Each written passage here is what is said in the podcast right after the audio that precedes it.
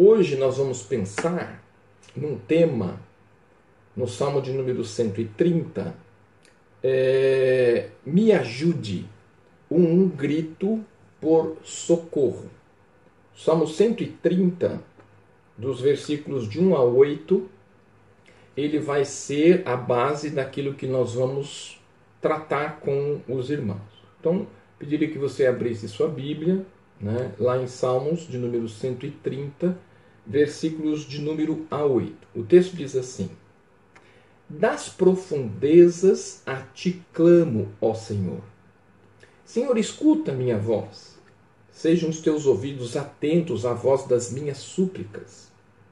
Se tu, Senhor, observares as iniquidades, quem, Senhor, quem subsistirá? Mas contigo está o perdão, para que sejas temido. Aguardo, Senhor, a minha alma o aguarda, e espero na tua palavra. A minha alma anseia pelo Senhor, mais do que os guardas pelo romper da manhã. Sim, mais do que aqueles que esperam pela manhã. Espere Israel no Senhor, porque no Senhor há misericórdia e nele há abundância, abundante redenção.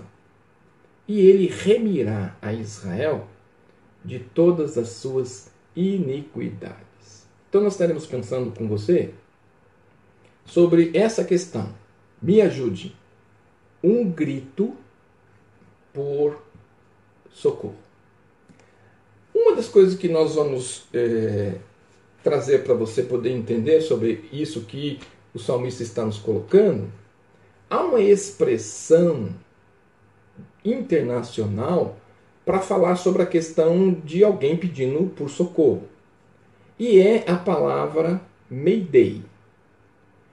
Essa palavra repetida três vezes em seguida, Mayday, Mayday, Mayday, ela vai trazer para outra pessoa que vai estar recebendo essa informação que existe um risco de morte e um risco de vida eminente e que você precisa parar tudo o que você está fazendo e ir em direção àquele sinal que está pedindo por socorro. Essa palavra Mayday, ela foi criada em 1923 por Frederick Stanley McFord. Este homem, ele era um oficial de uma rádio de um aeroporto da Inglaterra. E esse local, ele recebia muitos voos vindos de Paris.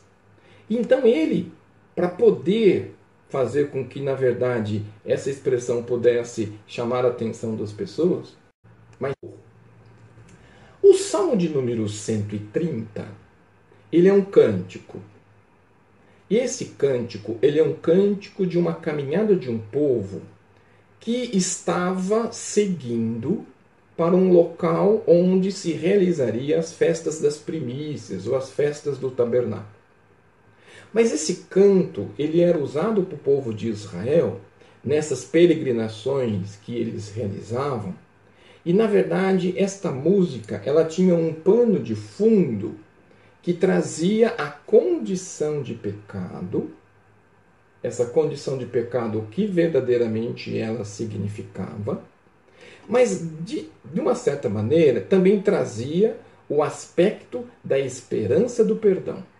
Então nós vamos ter a informação com relação ao pecado, mas também da mesma maneira o aspecto de perdão. Então, o Salmo de número 130, na sua letra do cântico, ele pede ajuda, né? ele começa iniciando as suas estrofes com ajuda.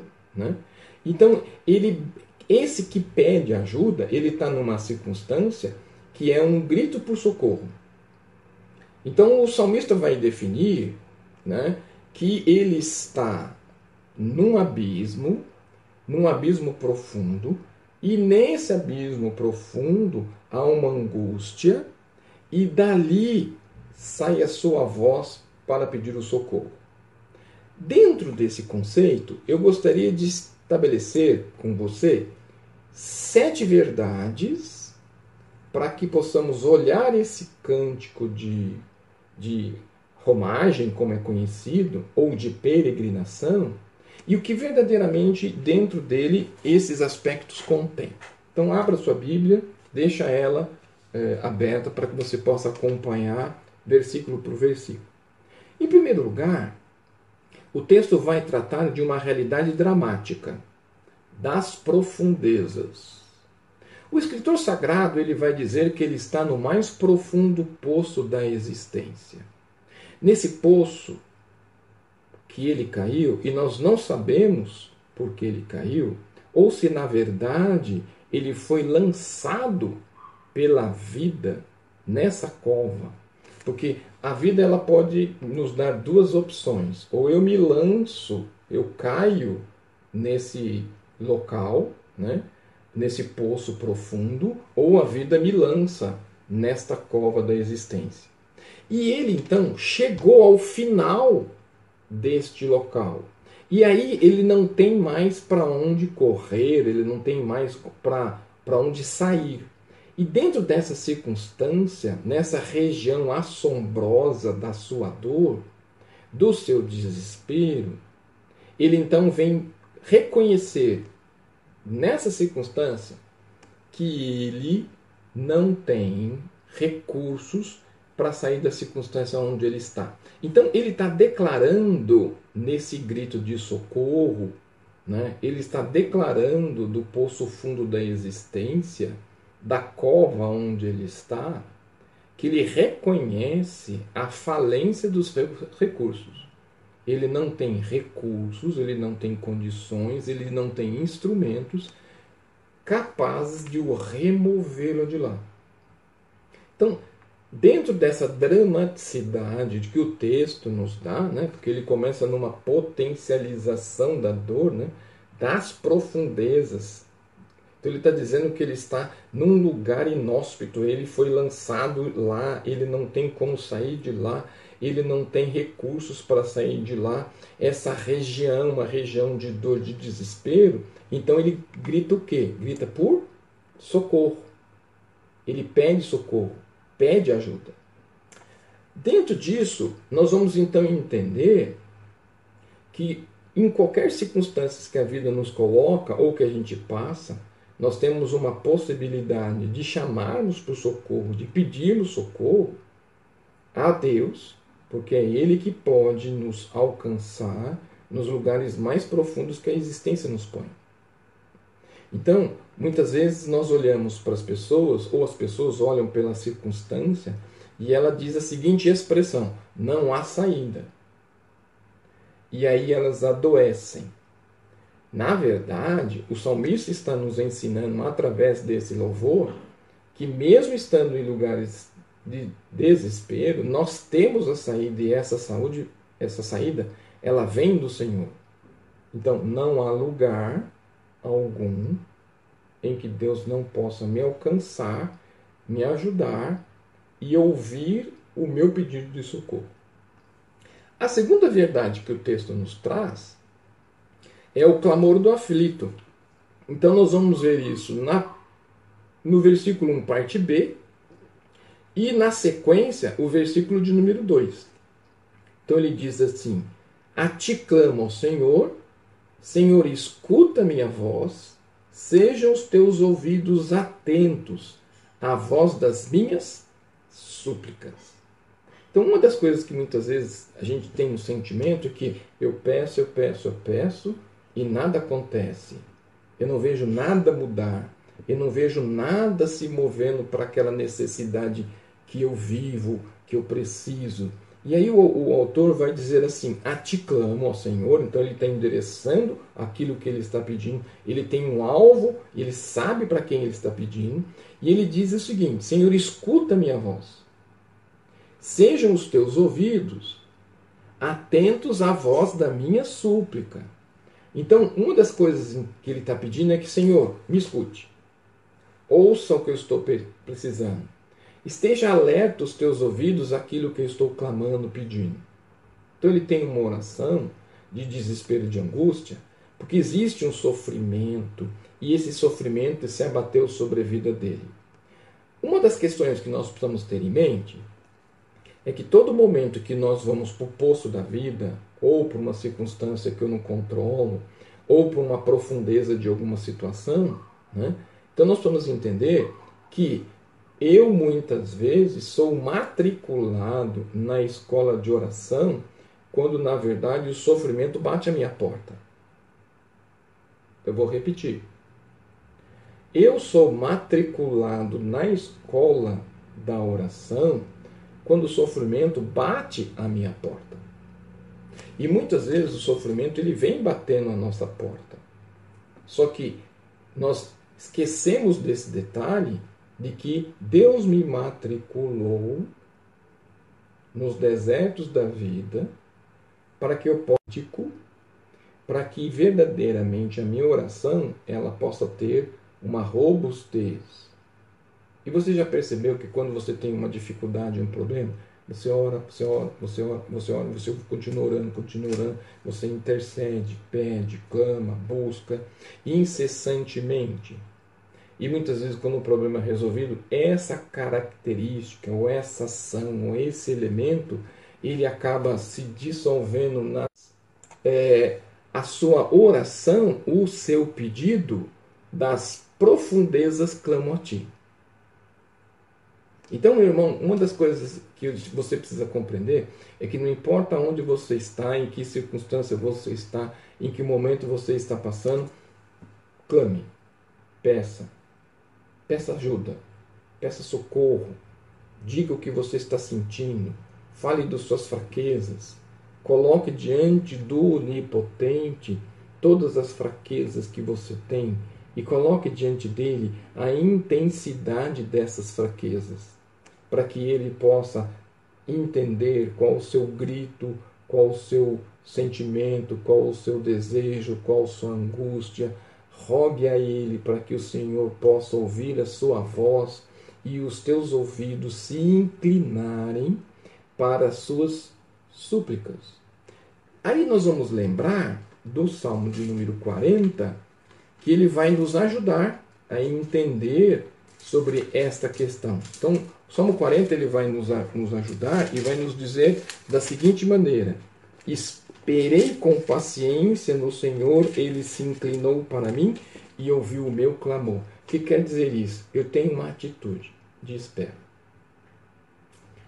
E nessa atitude de espera eu preciso ser paciente. Aquilo que muitas vezes a gente tem dificuldade. Os dois elementos, né? Espera e paciência, são os dois elementos de dificuldades no momento da aflição. Para quê? Para que ele possa ouvir o meu clamor. E à medida que ele ouvir o meu clamor, ele se inclinar para as minhas súplicas. Então nós vamos observar e ver que Deus vai estar ouvindo, vai estar atendendo, vai estar movendo, porque nada perdeu do seu controle e ele tem um objetivo em tudo aquilo que se estabelece na nossa vida, porque nós precisamos aprender algumas coisas. Aprendermos a dependermos de Deus. Só que quando nós estamos angustiados e gritando, a gente não tem essa percepção e essa concepção. E aí o salmista, vai nos ajudar, Davi vai nos trazer à memória essas verdades, para que você, no momento que você estiver passando por angústia, pode ser esse momento, no momento que você possa estar é, vivendo circunstâncias que a vida lhe pôs em algum buraco, pode ser o momento que você esteja vivendo, você precisa ter a convicção de que Deus está ouvindo a sua voz. Você precisa ter a convicção de que Deus está atento àquilo que você está dizendo que Deus está atento às suas súplicas e que Ele vai vir ao meu encontro e vai me socorrer no momento certo, na hora certa, no instante certo. Porque Deus não chega nem adiantado nem atrasado, Deus chega na hora certa. Deus não escreve por linhas tortas, porque Deus sempre escreve nas linhas corretas e verdadeiras pelas quais Ele estabeleceu aquele princípio. Então, eu preciso entender que o grito do clamor do aflito ele é urgente e causa uma profunda agonia. Mas eu sei para onde essa oração está indo, esse clamor está sendo levado. Parece que quando você ora, a oração não passa do teto, a angústia é tão grande que você acha que Deus não ouviu, Ele ouviu. E Ele quer apenas que você confie e dependa dEle. Dependa verdadeiramente dessa circunstância de que Ele está ouvindo pronto para vir ao seu encontro, mas você precisa aproveitar esse momento para descobrir quem é o Deus a quem você serve. Porque é nesses momentos que nós conhecemos o Deus a quem servimos, o Deus que está sempre perto, pronto, o Deus que não se abala, o Deus que não sai do nosso lado, o Deus que não nos deixa em momento algum da vida, mas eu preciso estar firmemente debaixo da direção dele. Nesse sentido, a gente precisa saber que Deus sempre vai vir ao nosso encontro. Ponto. Esse é princípio. E ele vai atuar na hora certa. E nessa escola que ele me coloca, é porque eu preciso amadurecer na minha fé, na minha oração, na minha concepção, no meu andar, na minha vida, em todos os princípios, porque nada foi feito por acaso e nada está fora do controle. Terceira circunstância, ou terceira verdade. Há uma constatação no texto que ela é inequívoca lá no versículo de número 3. Se tu, Senhor, observares as iniquidades, Senhor, quem subsistirá? O salmista conhece quem ele é, sabe das suas realidades, sabe das suas circunstâncias, e na dramática realidade que ele está vivendo, o salmista então ele coloca assim: Deus, se o Senhor for olhar para as minhas iniquidades, se o Senhor for olhar pelos meus atos maus, se o Senhor for lá olhar porque eu sou injusto, se o Senhor for olhar e me ver como, como eu sou perverso, e uma das coisas interessantes é o salmista tem conceito, concepção de quem ele é. E aí ele vai dizer o quê? Nada nos faz sofrer mais do que o pecado. Então ele sabe que ele é mau, porque o pecado, o pecado nos faz mal. Ele sabe que ele é injusto. E ele sabe que ele é perverso. Então, à medida que você tem essa concepção de que eu sou mau, injusto, perverso, e eu vou lutar contra esses elementos, porque eu não quero mais o pecado na minha vida, e o pecado ele vai passar a atormentar a minha existência, porque eu não eu quero me livrar dele, eu quero eliminar a atuação dele, eu não quero o poder dele em nada em minha vida. Eu não quero ele tomando decisões. Eu não quero ele me incomodando. Eu não quero ele tirando a minha paz. Então esse pecado ele não vai reger a minha vida e as minhas atitudes. E ele e, e o salmista diz assim: o meu pecado me atormenta. Mas se o Senhor olhar para o meu pecado, o Senhor não vai atender o meu clamor. E ele ainda diz assim: o meu pecado é o meu maior mal pois me priva do maior bem que é Deus. Então ele tem essa concepção de que o pecado o atormenta, que o pecado nos tira, nos, nos produz o maior mal e nos priva do maior bem. Né? Então nós temos que ter essa concepção que o pecado não agrada a Deus e eu não posso deixar esse pecado administrar minha vida, decidir por mim. E ele diz assim: que na verdade o pecado é uma grande falácia. O que quer dizer? Uma grande mentira.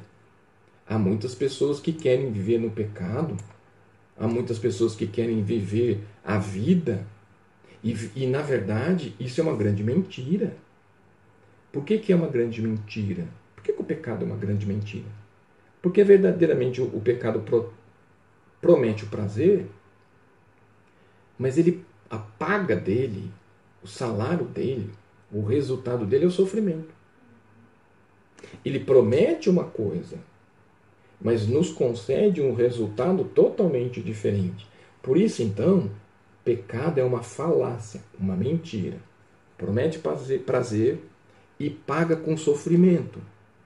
Promete liberdade, mas verdadeiramente escraviza.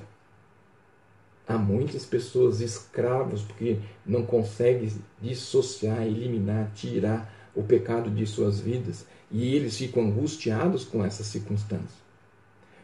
E aí entra o, o, o final, né? o ápice do pecado. Promete vida e, na verdade, ele mata.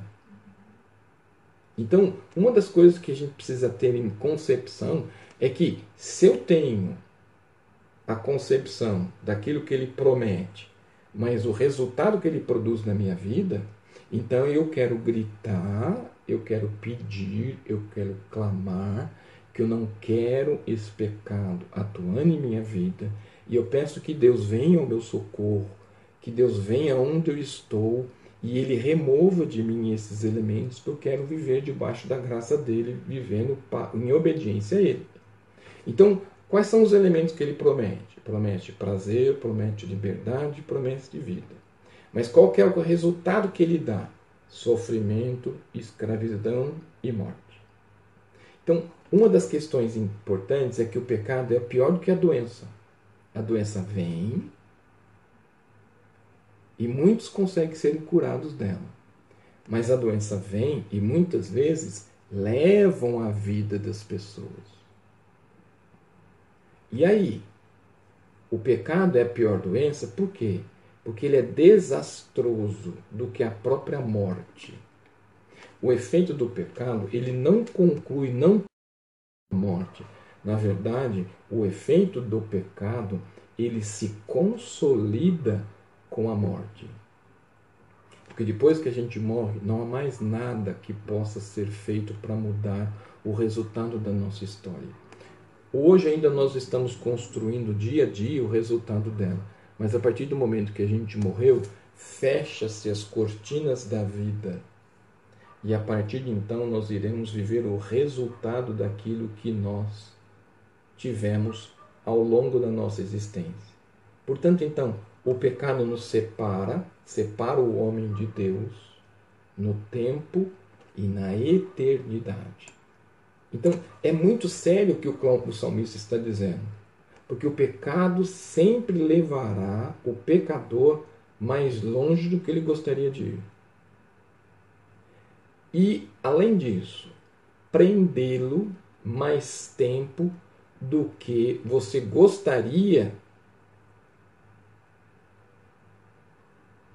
de ficar preso. E lhe custará um preço mais caro do que você gostaria de pagar. Vou repetir. O pecado sempre levará o pecador mais longe do que ele gostaria de ir. Você já tomou um ônibus para descer num ponto e você perdeu o ponto e precisou ir mais longe? É o resultado o pecado me prende mais tempo do que eu gostaria de ficar preso.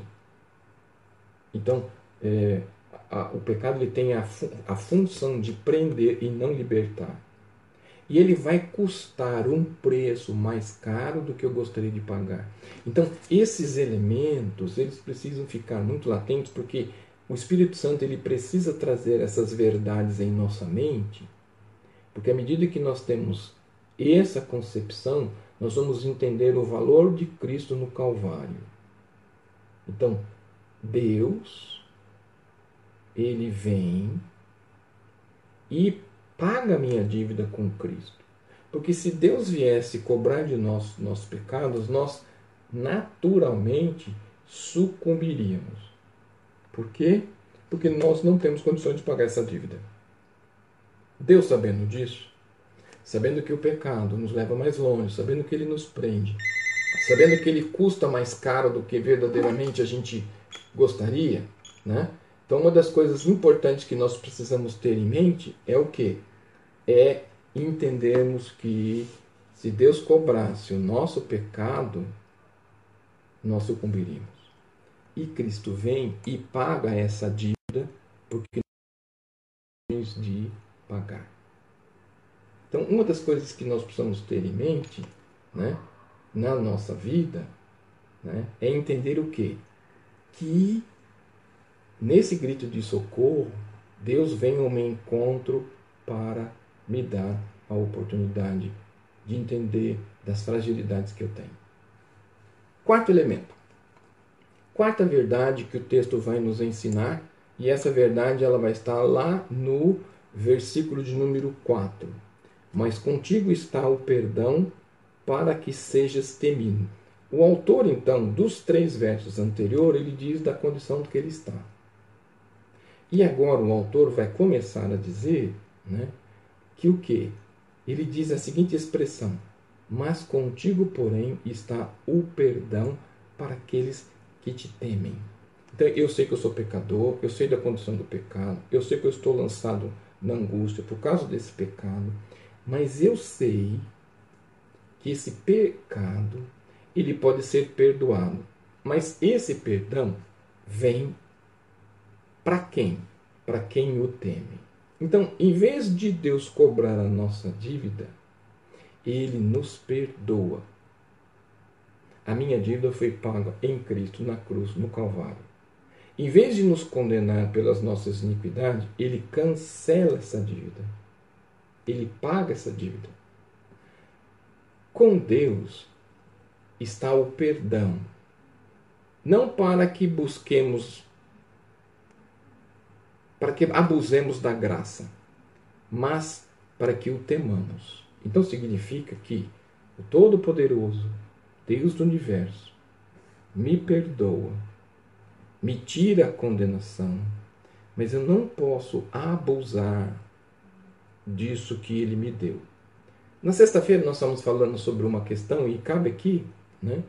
Quando nós falamos da graça, é, nós somos introduzidos num lugar que nós não poderíamos estar, mediante a ação de Jesus me permitindo estar na presença do Todo-Poderoso em lugar privilegiado.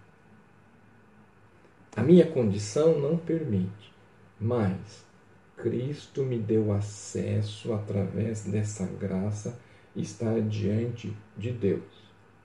Mas o fato de não poder, não dever estar e o fato de estar, porque alguém me deu a possibilidade de estar lá, não significa que eu deva abusar daquilo que eu recebi, mas porque eu recebi e não merecia, eu preciso temer e tremer. Porque Ele é o Deus Todo-Poderoso. Então significa que o perdão divino, ele tem que produzir no coração daquele que recebe uma gratidão imensa uma reverência absurda e um temor constante. Por isso, meus irmãos, eu tenho uma dificuldade muito grande né, das pessoas que muitas vezes recebem coisas e não agradecem, não são gratas, mas continua lamuriando, murmurando. Deus fez algo maravilhoso. Então, se Deus não fizer mais nada na minha vida, eu vou ter um coração agradecido porque Ele morreu na cruz do Calvário e pagou toda a minha dívida. Ele não precisa me dar mais nada. E aí as pessoas querem coisas, benefícios, posição. Né? Então nós vivemos uma relação com Deus em que Ele é obrigado a me dar coisas eu vivo numa negociata com Deus, eu faço isso para Deus me dar aquilo.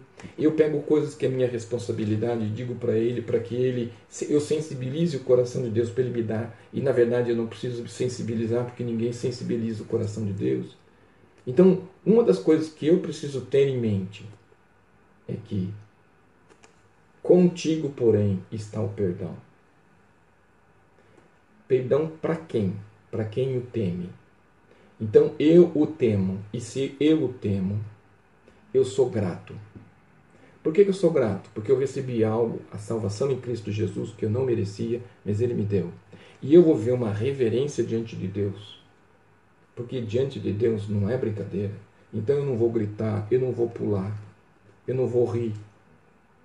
Porque reverência, reverência é ajoelhado, contrito, cabeça no chão, porque eu estou na frente de, do Todo-Poderoso. E o meu sentimento é de temor, porque Ele é aquele que detém todo o poder do universo. Então, esse quarto elemento do texto, no, no versículo de número 4, esse perdão restaurador, ele tra precisa trazer à minha mente qual a minha condição. Então, Gratidão sempre. Tire da sua boca as murmurações e agradeça. Nós hoje vivemos um monte de transtorno, né? transtorno de ansiedade, transtorno de angústia, transtorno do pensamento acelerado. Mas eu acho que todo salvo em Jesus deveria ter um transtorno, né? que seria o transtorno da alegria. Por quê? Porque eu vou ser grato em qualquer circunstância, vou ser grato em qualquer problema, eu vou ser grato a qualquer circunstância que a vida me pôr, porque na verdade o fato de ser alcançado em Cristo na cruz, eu já sou alguém verdadeiramente que recebeu algo incrível e eu não tenho direito de não ser grato. Eu não tenho direito, porque dessa gratidão, de deixar de ser reverente. Aí ninguém precisa pedir para que eu seja é, reverente, ninguém precisa gritar para que as pessoas possam ser reverentes, ninguém precisa impor reverência, porque isso é uma questão natural. E eu vou ter o quê? Temor. Temor do Senhor, temor pelas coisas do Senhor, temor com as pessoas que Deus me coloca para cuidar, temor sobre aquilo que Deus me dá para gerenciar, que são os recursos que Ele me dá e o que eu tenho que devolver para Ele, que é o dízimo dele. Temor porque o Senhor me deu a vida e eu não posso gastá-la de qualquer jeito. Então significa que a partir do momento que eu recebo um perdão restaurador, eu vou viver o meu melhor, na melhor circunstância, da melhor maneira, e eu não tenho direito de viver uma vida medíocre, reclamando, murmurando, nada comigo dá certo, nada comigo funciona, tudo comigo dá errado, todo mundo abençoado menos eu. Mentira. Você está equivocado com a sua vida cristã. Você precisa reformar a sua vida e a sua mente diante do Senhor. Quinto elemento Quinta verdade que o texto vai nos ajudar. O versículo é pequeno, é, são oito versículos, mas eles têm grandes verdades. Então, é, quinto, quinta verdade, versículos 5 e 6, e ele diz assim: Aguardo ao Senhor, a minha alma o aguarda e espero na tua palavra. A minha alma anseia pelo Senhor mais do que os guardas pelo romper da manhã, sim, mais do que aquele que esperam pela manhã. Então, o que, que ele está dizendo? Ele está dizendo assim: que o fato de saber que Deus está no controle e no cuidado, a alma dele tem um desejo, uma alegria, aquele desejo de fazer com que, na verdade, o amanhã aconteça. Eu não preciso ter medo do amanhã. Porque se eu tenho a convicção de hoje, o amanhã é uma sequência. Ele não é algo inusitado que eu. Eu posso até não ter controle, mas Deus tem. E se Ele está na direção da minha vida, eu não preciso temer. As pessoas muitas vezes pedem o quê? Pedem livramento, as pessoas pedem que Deus esteja atento. Mas na verdade a gente tem que pedir o quê? Senhor, faça em minha vida os teus propósitos e mantenho o meu coração seguro no Senhor. O que acontecer é propósito dele, ele vai me ajudar, ele vai me sustentar para. Então, a minha alma anseia. Então, significa que o salmista, que está clamando, pedindo, que está num lugar de angústia, ele olha para a sua circunstância, para o seu pecado, reconhece o seu pecado, e ele então vai dizer o seguinte: qual é o meu anseio, qual que é o meu desejo? O meu anseio é o Senhor. E ele vai usar uma figura muito interessante. Se você não, não serviu o exército, né, então a figura é assim: aqueles que vivem de sentinelas e que você tem horários para você assumir o posto e ficar acordado e vigilante, a coisa mais difícil para aquele que é sentinela é a madrugada, porque o sono vem. E o sono é uma coisa de você lutar constantemente contra ele. E quando você está de guarda, você não vê a hora do sol aparecer para que você possa terminar aquele tempo de guarda. Porque aí você, à medida que o sol veio, você venceu o tempo seu de cuidado ou de vigilância. Então o que, que ele está dizendo?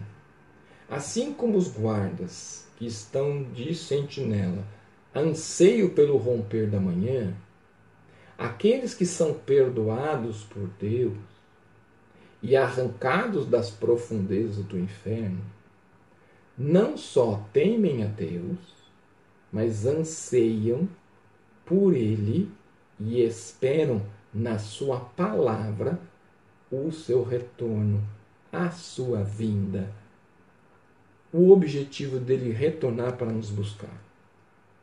Aquele que viveu apartado dele, jogando, jogado no por causa das suas iniquidades, que é isso que o pecado me faz. O pecado me joga, me lança no mais profundo e vai continuando jogando todos os elementos sobre mim.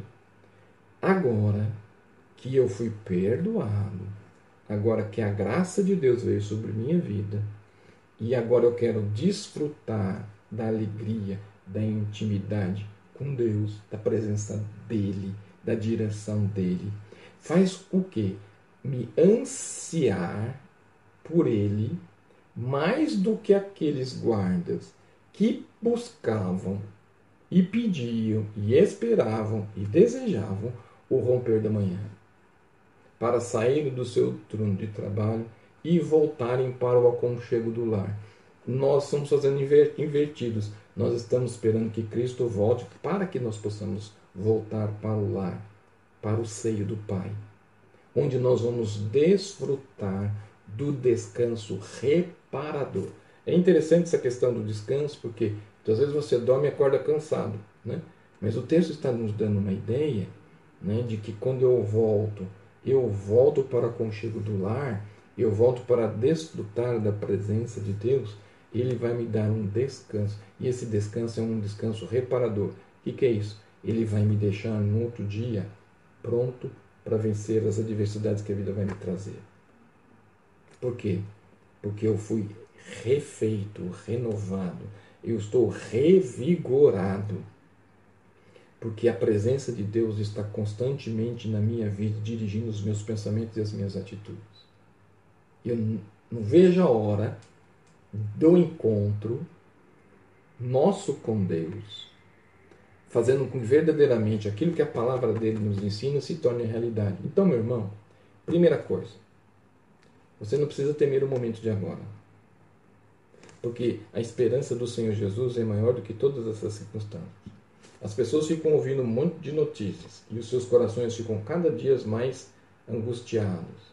Nós ficamos cada vez mais perdidos. Nós ficamos cada vez mais tensos. Nada disso. Confie no Senhor. Creia nele e ele tudo nos fará.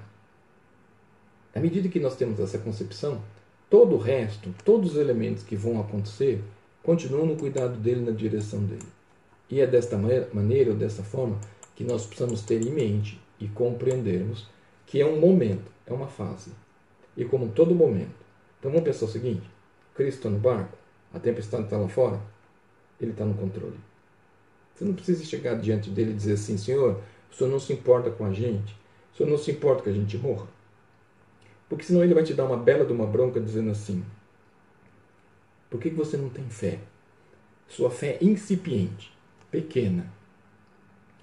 Portanto, num momento como esse, eu preciso de fé.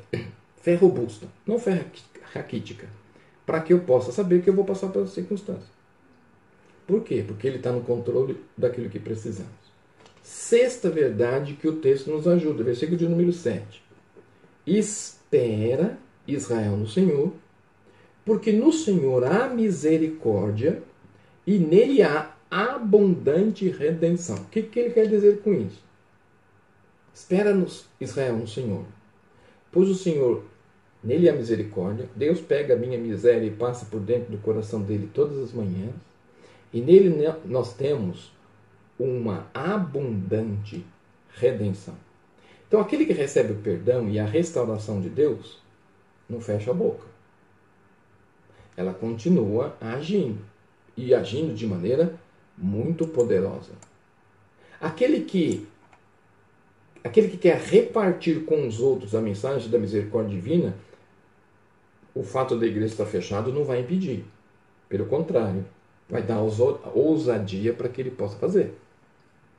Aquele que anuncia sem tardar a abundância da redenção oferecida pelo Senhor, não deixa que uma circunstância de indivíduos fechados dentro de casa deixe de realizar aquilo que tinha que ser feito. E ele vai das profundezas do deserto para um semeador de esperança. Olha que interessante o que ele diz. Ele diz assim: Espere Israel no Senhor, porque o Senhor há misericórdia. Nele há abundante redenção. Então significa que ele sai das profundezas do desespero. Ele sai. Deus o tira de lá. E o lança e o leva para ser semeador da esperança. Não entendeu que o irmão é um semeador da esperança? O trabalho que nós fazemos de capelania hospitalar, é, e tanto no, na capelania militar, eu sou um semeador. Eu estou lá para lançar semente. E o Espírito Santo rega para que haja o crescimento. Então, eu preciso entender que, arrebatado da, das profundezas, eu passo a ser um semeador de esperança. A esperança que está em mim passa para o coração do outro passa para aquele que está angustiado, passa para aquele que está perdido, passa para aquele que está em pecado, a fim de que ele possa ter a mesma esperança que eu tenho, a mesma esperança que eu preciso, a mesma esperança que nos nutre, nos une e nos dá força para resistir. Então, uma das questões que nós vamos observar nesta nesse sexto elemento, e esse sexto elemento ele é interessante, porque nós vamos ver um conselho e esse conselho é um conselho de um sábio. O que, que ele fala? Espera no Senhor. Pois o Senhor é quem nos dá misericórdia. Nele encontramos copiosa redenção. Esses sábios conselhos vai dizer assim: meu pecado, eu recebi pe perdão de pecado, restauração, e eu vou anunciar. Ele quer repartir essa mensagem que ele me deu para que verdadeiramente outros possam ser alcançados. Eu preciso anunciar que a abundância retidão é oferecida pelo Senhor para todos. E das profundezas da angústia, do medo e do receio, eu saio para anunciar a esperança. Então a minha pergunta para você é: para aqueles que estão hoje pedindo me ajude, que estão com um grito de socorro, você é um semeador de esperança. A esperança da sua vida para aqueles que estão perdidos e precisando dela. Que estão aonde? Lançados no poço da angústia. É você que vai, através da mensagem de Deus, mas você como um instrumento dele para alcançar aquele coração.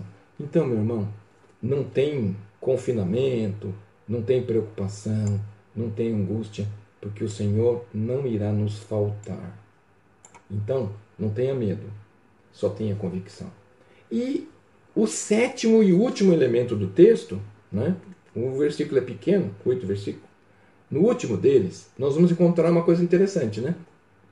E ele remirá Israel de todas suas iniquidades. Nós podemos dizer assim que existe uma verdade consoladora no final do versículo, no final do, do cântico. Né? Porque lembre-se que isso é um canto de peregrinação, que as pessoas cantavam indo para as festas de primícias, festas tabernáculos. Né? Então, significa que o povo estava cantando essa verdade. Ele começa lá, né?